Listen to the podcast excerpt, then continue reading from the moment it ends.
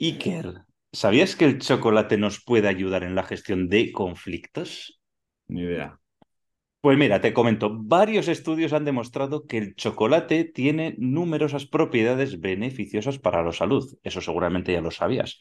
Se trata de un tipo de alimento que reduce los niveles de estrés y actúa como un antidepresivo natural.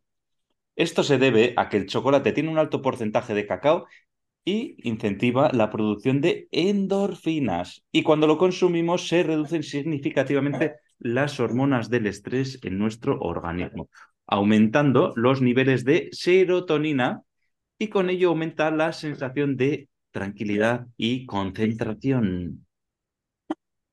Pues creo que voy a comprar chocolate en mi casa, Héctor, porque si hace todo eso. Sí, sí, ya sabes, Iker. Este será el último consejo que demos hoy. ¿eh? Si tenemos que gestionar conflictos, una tableta de chocolate hay que llevar al conflicto. Mínimo 70% de cacao, ¿eh? Para arriba, porque. Muy bien.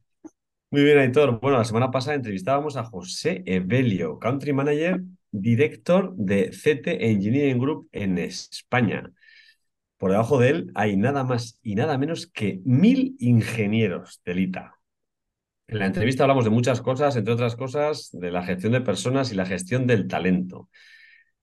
Como no podía ser, también hablamos de innovación, tendencias en industria y acabamos con un poquito de inteligencia artificial. No os podéis perder ese capítulo. Una entrevista, Iker, top. ¿eh? Bueno, como todas las entrevistas que hacemos aquí, pero hay que decir, oye, pocas personas conozco yo que debajo su cargo tengan mil, mil, personas, puede ser, pero mil ingenieros, ¿eh? con los cabezones que somos los ingenieros, ¿eh? los cuadros que somos, esto es... infierno. Esto es tela, esto es tela. Bueno, antes de empezar con el tema de hoy, Iker, pues bueno, volvemos a la sección de Iker responde, ¿vale? O pregúntale Iker o como lo quieras. ¿eh? Entonces hoy tengo una pregunta también muy buena, Iker, ¿vale? ¿No? Vale. Sí, sí, como siempre. Intentamos que las afinar con las preguntas, ¿vale? Entonces, pregunta de ventas. Estamos en un proceso de ventas, Iker. ¿Y cuáles son las mejores preguntas que le puedo hacer a un cliente potencial? ¿Eh? Esto es el Holy Grail, ¿eh? Queremos la, el, santo criado de las ventas, el Holy Grail. Y, se lo vas a dar, y se lo vas a dar. Un listado de preguntas para que todo el mundo pueda ir a hacer, ¿no? Siete preguntas para venderlo todo. Claro, claro.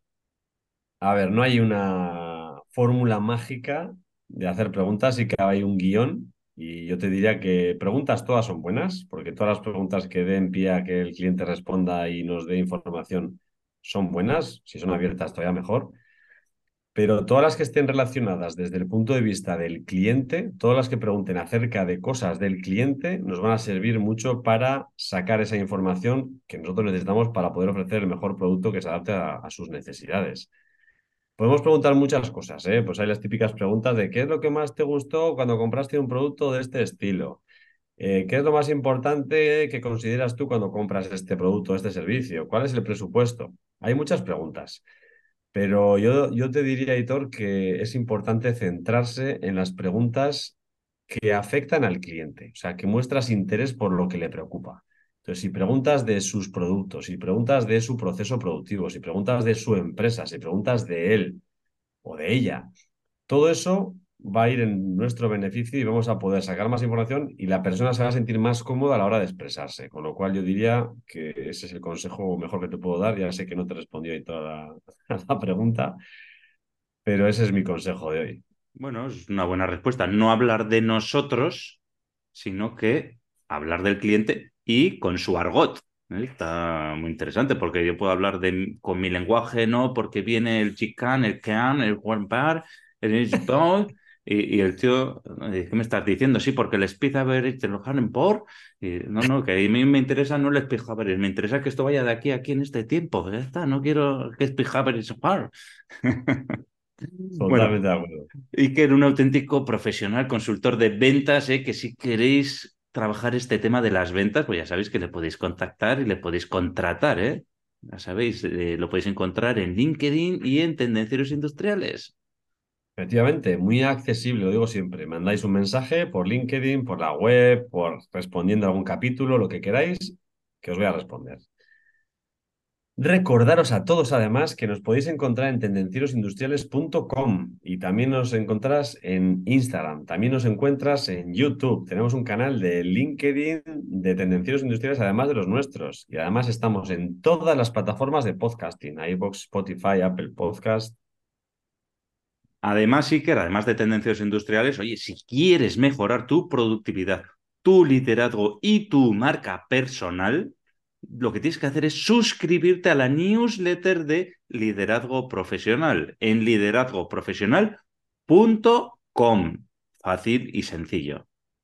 Y si quieres ir un paso más allá, hemos creado un reto de 21 días para mejorar tu marca personal en LinkedIn. Tendrás los detalles en la descripción del episodio, pero en la página web también están. Y si no estás suscrito, entra ahora en liderazgoprofesional.com y apúntate. Únete gratis y sal cuando quieras. Y sin más, Iker, arrancamos motores.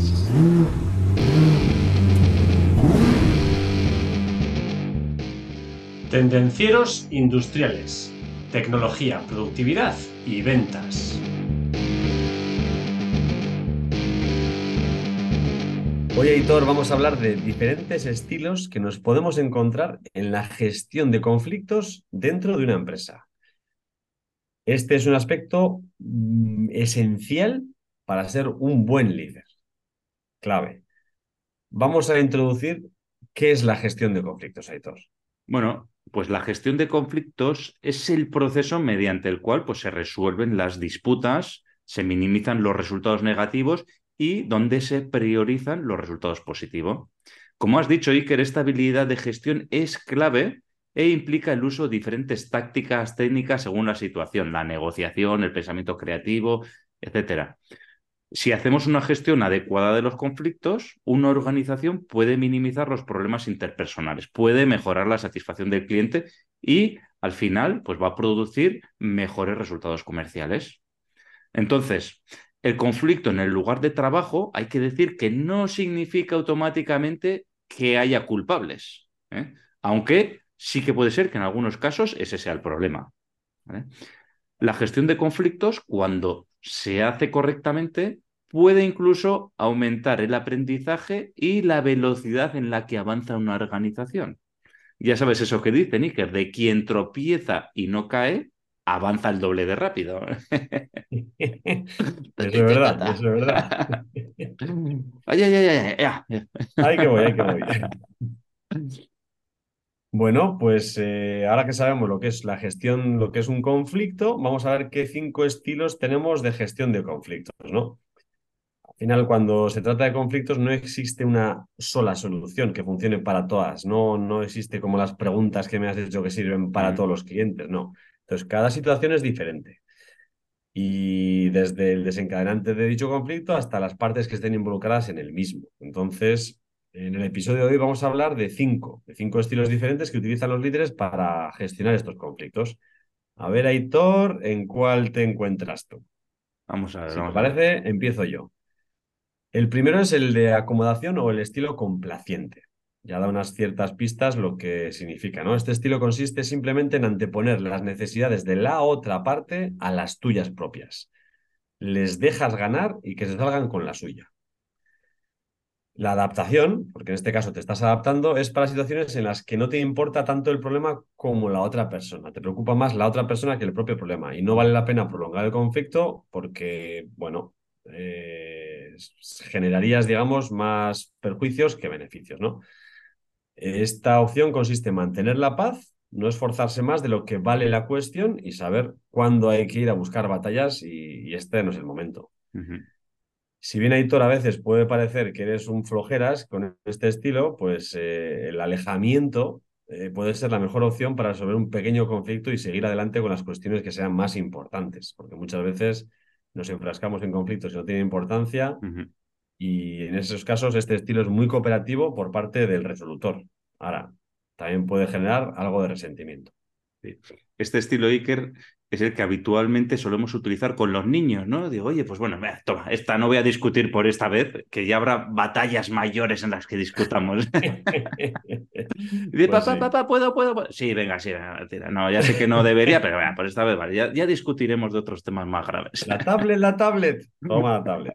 Bueno, ¿qué ventajas tiene este estilo de gestión, Iker? Pues mira, que los pequeños desacuerdos, sobre todo esto, como lo que hemos dicho, ¿no? Pues se pueden solucionar de una manera rápida, fácil y sin esfuerzo, ¿vale? Entonces aquí los responsables pueden ganarse la reputación de ser personas que son tranquilas y los empleados, pues que saben que pueden expresar su opinión sobre ciertos problemas sin temor a represalias.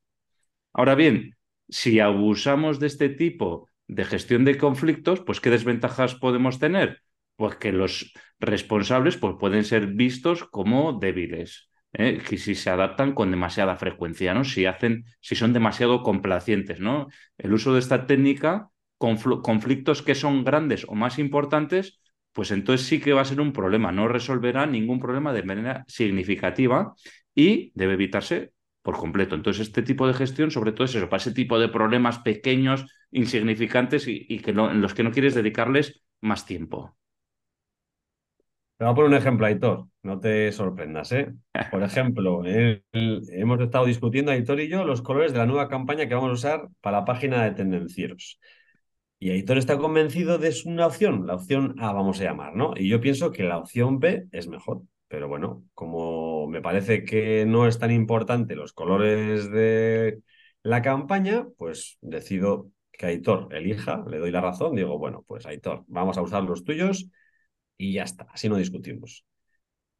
Claro, este ejemplo eh, lo pongo como si, vamos, estamos participando Aitor y yo, que somos los que sufrimos dicho conflicto, pero podría pasar que yo soy responsable y Alex y Aitor están discutiendo sobre los colores que van a usar en un email, por ejemplo, y pues bueno, eh, mediamos en el conflicto de, de dicha, de dicha solución. No es solo para si eres participante, sino si eres jefe también puedes usarlo. En este caso, Iker, mm, creo que hubiese sido mejor opción que eligieras tú los colores, porque ya sabes que yo tengo cierto daltonismo, ¿eh? Pero bueno, gracias de todas formas, ¿eh?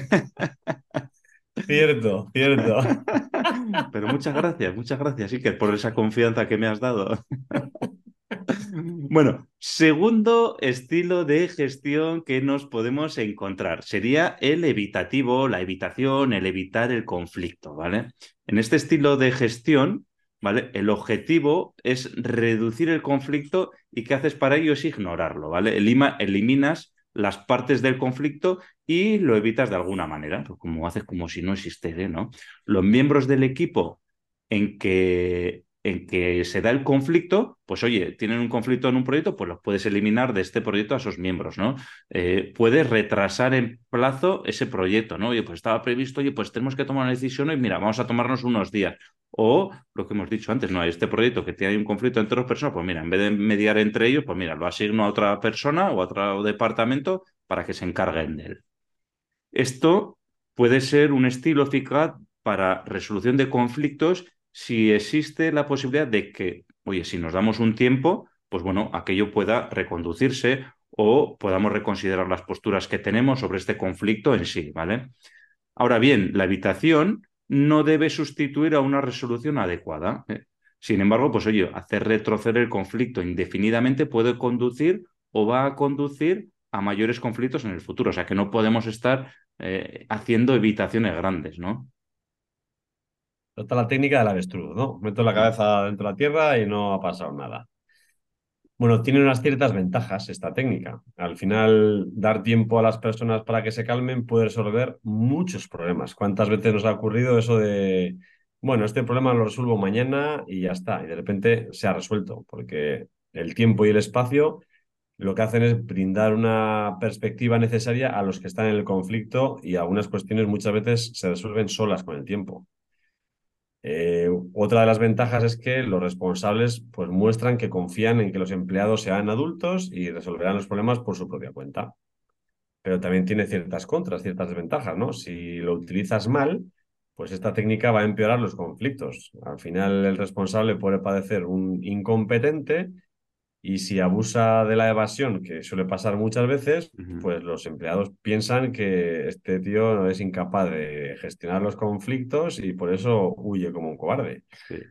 Entonces, pues tiene sus riesgos.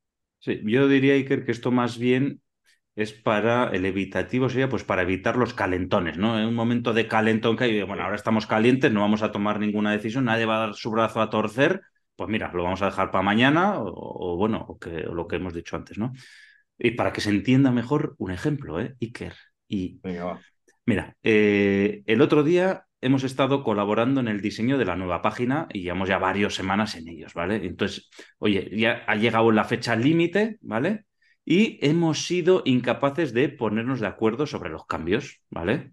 No, porque es que tú decías, aparte de los colores, estabas diciendo que había que poner esto, yo te decía que no, y, y así hemos estado pues varios días, ¿no? Entonces ya ha llegado la fecha, oye, no nos hemos puesto de acuerdo, ¿vale? Entonces, bueno, como ahora estamos un poquito calientes, ¿eh? porque además del tema este de la página web, pues tenemos otros temas que ya te vale, Iker, ¿eh? Entonces, ¿qué es lo que vamos a hacer? Pues bueno, lo que vamos a hacer es, mira, vamos a hacer una cosa, Iker, lo vamos a dejar para la semana que viene, ¿eh? Nos vamos a tomar unos días para reflexionar. Vamos a dejar este tema, vamos a trabajar en otros proyectos y la semana que viene, cuando ya lo hayamos recapacitado, oye, nos volvemos a juntar, analizamos los pros y los contras, ¿vale? Y en ese momento eh, cuando estemos más calmados, pues oye, lo volvemos a tratar. ¿Te parece correcto?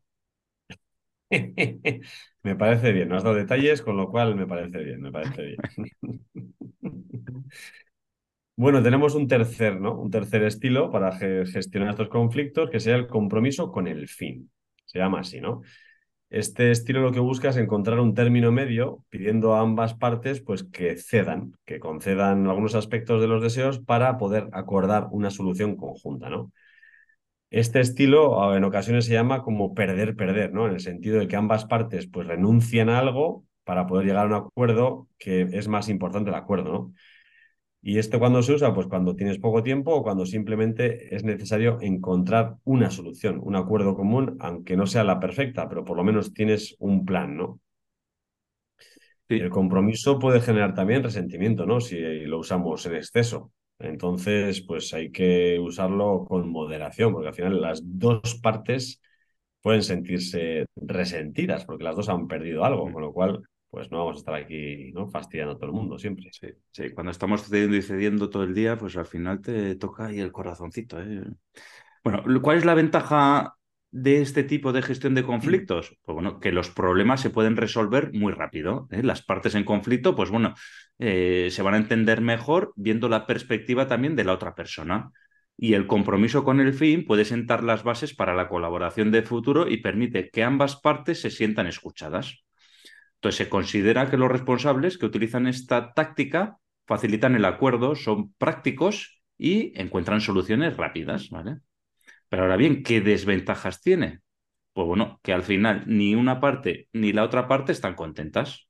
Y en algunos casos, pues una de las partes puede sentir que ha sacrificado demasiado. Y entonces, ¿qué pasa? Oye, pues mira, yo ya he dicho, mira, pues la próxima yo no paso por aquí. ¿eh? Eso es lo que puede pasar, ¿no? Entonces, los, los responsables que confían en esta técnica, al final, ¿qué es lo que puede pasar? Porque siempre eh, cede el mismo. ¿eh? Siempre cede el mismo, siempre cede el bueno.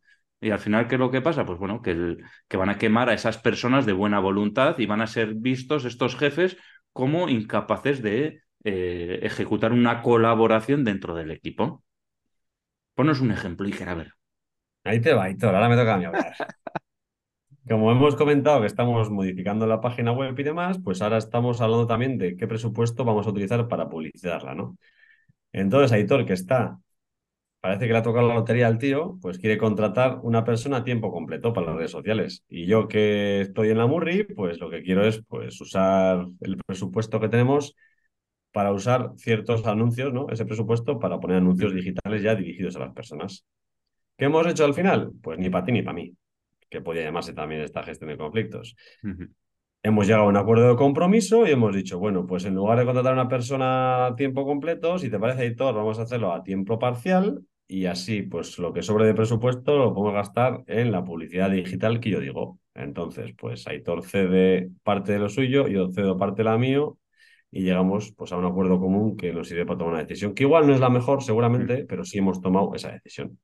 Sí, está claro que no es la mejor decisión, Iker. He tenido que sacrificar media jornada, pero me he sacrificado por el bien común, ¿eh? porque tenemos Eso un bien es. común que es, pues, oye, que esto vaya para adelante, ¿eh? está claro. Exacto. Bueno, hemos dicho tres estilos de gestión, vamos por el cuarto, que sería el de la, el estilo de gestión de conflictos competitivo, el de la competición, ¿vale? Este estilo, pues lo que rechaza el compromiso e implica no ceder ante los puntos de vista o deseos de los demás, ¿vale? Una de las partes se mantiene firme en lo que cree que es el manejo correcto de una situación y no retrocede hasta conseguir lo que quiere, porque es que yo tengo la razón y sé que esto es lo mejor, ¿vale? Esto puede ocurrir en situaciones en las que la moral dicta que se debe tomar un curso de acción específico cuando no hay tiempo para encontrar una solución diferente o también cuando hay que tomar una solución, una decisión impopular, ¿no? Que a veces suele pasar, ¿no? Pues esta solución no es la mejor, pero hay que tomarla, ¿no? Entonces, eh, con el tipo de gestión de conflictos competitivo, pues se pueden resolver disputas rápidamente, pero existe una alta probabilidad de que la moral y la productividad de los empleados disminuyan. Hay que tener cuidado, Aitor, con ese estilo porque es muy peligroso. Es cierto que en ciertas ocasiones hay que usarlo por narices, lo que has comentado, pero debemos tener cuidado. Uh -huh. eh, sin embargo, tiene ciertas ventajas. ¿eh? Los responsables que utilizan este estilo pues demuestran que son fuertes y que no van a retroceder en los principios que tienen, ¿no? Entonces, ¿qué pasa? Que las disputas pues, se resuelven rápidamente porque no hay espacio a desacuerdos. Es lo que he dicho yo y punto. Uh -huh. Claro, eso mismo que es una ventaja, pues tiene su propia desventaja, ¿no? Al final, las personas afectadas en dicho conflicto pues van a ver a su responsable como irracional y autoritario, ¿no? Entonces, eh, manejar los conflictos aplastando cualquier opinión o cualquier eh, disenso que no esté consensuado, pues eh, lo que no va a hacer es generar empleados felices y productivos, ni va a conducir a encontrar las mejores soluciones en la mayor parte de los casos. Resuelves ya, pero hay muchos daños colaterales. Así es. Bueno, para que se entienda mejor, Iker, aquí podemos ver o podemos creer que este tipo de gestión de conflictos no es buena y que no hay que utilizarlo nunca, pero tampoco es así. ¿eh? Entonces, para que se entienda mejor, Iker, voy a dar tres ejemplos de gestión de conflictos competitiva, ¿vale? Vale. A ver qué te parece y luego tú nos explicas a ver por qué actuaste de esta manera, ¿vale? Vale. Bueno, aquí Iker, ya sabéis que, bueno, es jefe de un departamento que nos hemos inventado aquí en Tendencieros Industriales, ¿vale? Y dentro del personal pues ha estado lidiando varios conflictos, ¿vale? En el primer conflicto, pues tenemos a Raúl y Carlos, ¿eh? que estaban ahí tratando de ponerse de acuerdo de dónde realizar pues esa actividad anual que solemos hacer para la formación de equipos y qué tipo de actividad vamos a hacer. ¿Qué es lo que pasa? Que Raúl y Carlos pues no se ponían de acuerdo sobre qué actividad hacer. Y al final, ¿qué pasó? Pues que vino Iker, intervino y dijo, pues mira, el departamento lo va a hacer así y vamos a hacer una sala de escape, punto. En el segundo lugar, pues bueno, Celia y Eduardo han estado discutiendo sobre cuál de ellos tendrá que lidiar con un cliente que es particularmente difícil, ¿vale? Es un cliente que, bueno, pues a, a ninguno de los dos lo quiere coger, no le quiere dedicar tiempo y esfuerzo, ¿vale? Pues porque es difícil. Y entonces han estado argumentando, pues Celia decía que era trabajo de Eduardo, Eduardo decía trabajo de Celia, y al final, ¿qué ha pasado? Pues ha, ha venido Iker y ha dicho, oye, Celia, este trabajo lo vas a atender tú a este cliente, aunque hay que ver que lo podía haber hecho indistintamente Celia o Eduardo, ¿vale? Pues, pero Iker ha decidido de esta manera, de una manera un poquito autoritaria. Y en tercer lugar, pues tenemos a Alex, que ha acudido a Iker varias veces para pedirle permiso para hacer unos cambios en la gestión de un proyecto que está ejecutando. Entonces, Alex le ha explicado, o bueno, más que explicado, piensa que esos cambios que propone pues van a hacer que el proyecto pues, sea mucho más exitoso. ¿Vale? En cualquier caso, Iker pues, no cede a estas peticiones de Alex y le dice, pues oye, hemos dicho que el proyecto se ha definido que tiene que ser de esta manera y bueno, hazlo por favor, tal y como lo hemos dicho que lo íbamos a hacer, ¿vale? Entonces, ¿qué me cuentas, Iker? Pues te digo que en el primer caso yo creo que está bien ejecutado, porque al final he tomado una decisión rápida para evitar que dicho pequeño conflicto pues, se intensifique y que nos haga perder aquí un montón de tiempo. Vamos a hacerlo pa, así y punto. Y en este caso yo creo que la decisión es buena, es un estilo autoritario, pero es muy efectivo. No entra mucho sí. a las personas, tomo yo la decisión y ya está. Sido una decisión rápida para un problema que tampoco tiene mayor trascendencia. Que no es ningún problema, efectivamente. Entonces, en ese caso, yo creo que es ok. En el segundo caso, yo diría que es poco ok. O sea, en el caso de haber afectado, he tomado la decisión de que Celia tiene que tomar esa decisión. Entonces, pues Celia seguramente estará pensando que le tengo manía y que le he elegido a ella, pues porque, vamos, eh, prefiero favorecer a otras personas en lugar de a ella. Entonces, esto puede provocar que, pues, Celia esté enfadada y que no esté a gusto con la decisión que yo he tomado. Bueno, si luego se explica, se justifica y demás porque ha sido ella, pues quizás se puede resolver, pero ya estamos generando un pequeño resentimiento. Y el tercero, la tercera situación, yo diría que es la peor, la peor decisión que se ha podido tomar, porque al final, eh, claro, Alex viene con una propuesta de mejora para gestionar un proyecto y ya no es que no ni le escuche, sino que estoy diciendo que no, que no vale, que no me venga con chorradas, que lo que he dicho yo hay que hacerlo así y punto pelota. Entonces yo diría que este es el más desmotivante porque difícilmente le puedes explicar a Alex que por qué has tomado esa decisión y, digamos, curarle a la persona. Entonces, yo creo que hemos ido de bien a peor y el último caso es el peor de los tres. Bueno, pues ya vemos aquí cómo se puede... ya sé gestionar conflictos, hay dos, no sé Bueno, ya vemos que estamos aquí para aprender, ¿eh? Y uno lo has gestionado bien y otros dos se pueden mejorar de otra manera diferente, mejor, ¿no? Bueno, pues ya está, pero hay que verlo, hay que mostrarlo. Bueno, y por último, Iker, tenemos la quinta forma de gestionar conflictos, ¿vale? Que a priori se puede pensar que es la mejor, pero no tiene por qué. ¿Eh? Ya lo, lo adelanto, ¿eh? hago el, el, clickbait aquí por adelantado. sí, sí, la de colaboración, la gestión de conflictos colaborativa es la mejor. Sí o no, depende. ¿eh? Puede que sí, puede que no. Entonces, este estilo de gestión colaborativa sí que va a producir los mejores resultados a largo plazo, al mismo tiempo que suele ser la más difícil y la más lenta de alcanzar, ¿vale? Ahí voy dando pistas. Se consideran las necesidades y deseos de cada parte y se encuentra una solución que sea beneficiosa para todos para que todo el mundo salga satisfecho. A menudo no se puede tener a todos satisfechos, pero bueno, se intenta y en este caso pues se puede, ¿vale? Eh, a ver, a menudo esto implica que todas las partes se sienten juntas, hablen sobre el conflicto y negocian una solución conjunta. Esto se utiliza cuando es vital preservar la relación, la relación entre todas las partes o cuando la solución en sí tendrá un impacto significativo en el proyecto. ¿Qué ventajas y desventajas tiene? Pues algunas pistas nos ha dado, pero la mayor ventaja que yo veo en este caso es que todo el mundo está contento, ¿no? Al final hemos encontrado un consenso, hemos encontrado una solución que nos gusta a todos y todo el mundo ve al, responsable pues como un tío muy hábil gestionando los conflictos. Claro, eh, quizás es lo más popular, pero no lo más efectivo. Entonces, este tipo de gestión de conflictos requiere mucho tiempo. Y hay mucha gente que le encanta estar discutiendo durante mucho tiempo para no tomar una decisión ni para estar perdiendo el tiempo. Entonces, esto puede significar que se retrasen los plazos eh, o la producción mientras encuentras una solución, lo que al final eh, puede provocar pérdidas. Entonces, sí, es el más armonioso, el que menos afecta a las personas, pero no siempre es el más efectivo. De hecho, muchas veces no es el más efectivo.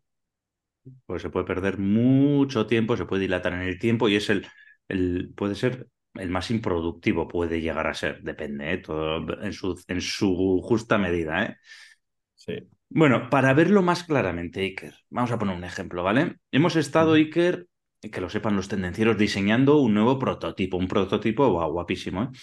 Eh, pero hemos tenido ciertas dificultades porque Iker pues, quería incorporar unas funciones, ¿vale? Digamos, unas funciones del tipo A y pues bueno, yo quería incorporar otras funciones, ¿vale? Del tipo B, que están más molonas, las funciones mías. Pero, ¿qué ha pasado? Pues que hemos, nos hemos sentado a analizar las características que proponía Iker, las que proponía yo, y, finalmente pues nos hemos dado cuenta de que había ciertas cosas que eran importantes que, que proponía Iker y otras que proponía yo. ¿Y qué hemos hecho? Pues hemos llegado a una solución, a un consenso, hemos incorporado una combinación de las características que proponía Iker y otras de las que proponía yo, y pues bueno, hemos llegado a este tipo de acuerdo y de consenso eh, en este proceso.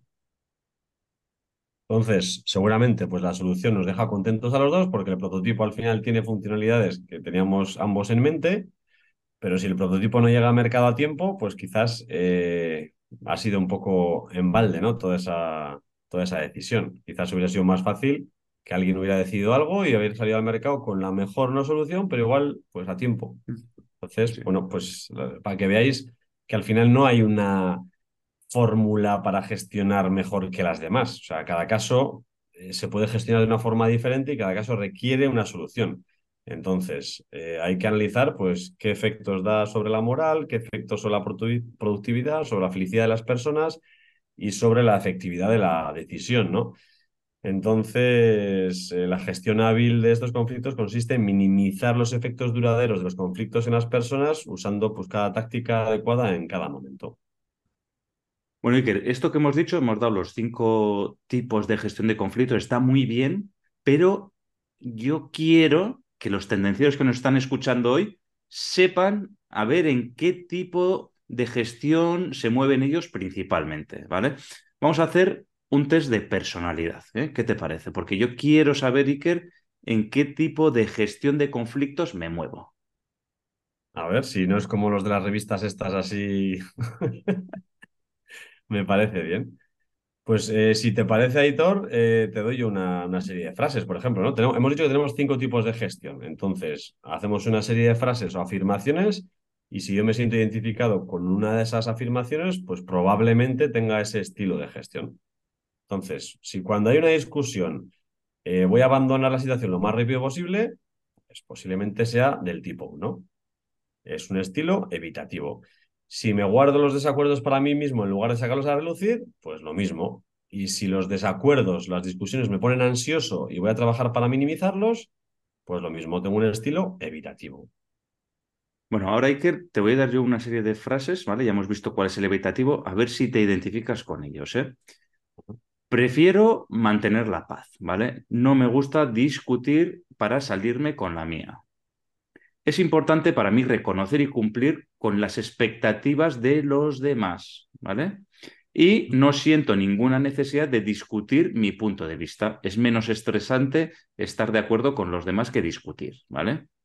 Entonces, ahora Iker, si te identificas con estas tres afirmaciones que he hecho, pues tu estilo de gestión de conflictos es complaciente, es más complaciente.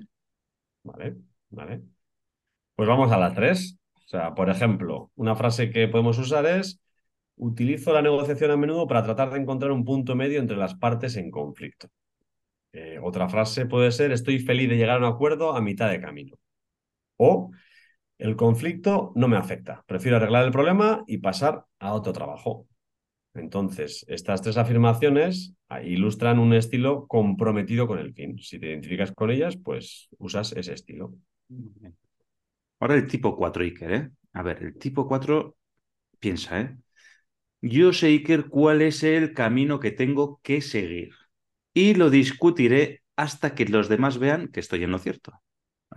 Además, Iker, disfruto de los desacuerdos y bueno, no veas tú la satisfacción que tengo cuando gano las discusiones. ¿eh? Además, disfruto argumentando mi caso hasta que la otra parte me admite que tengo la razón.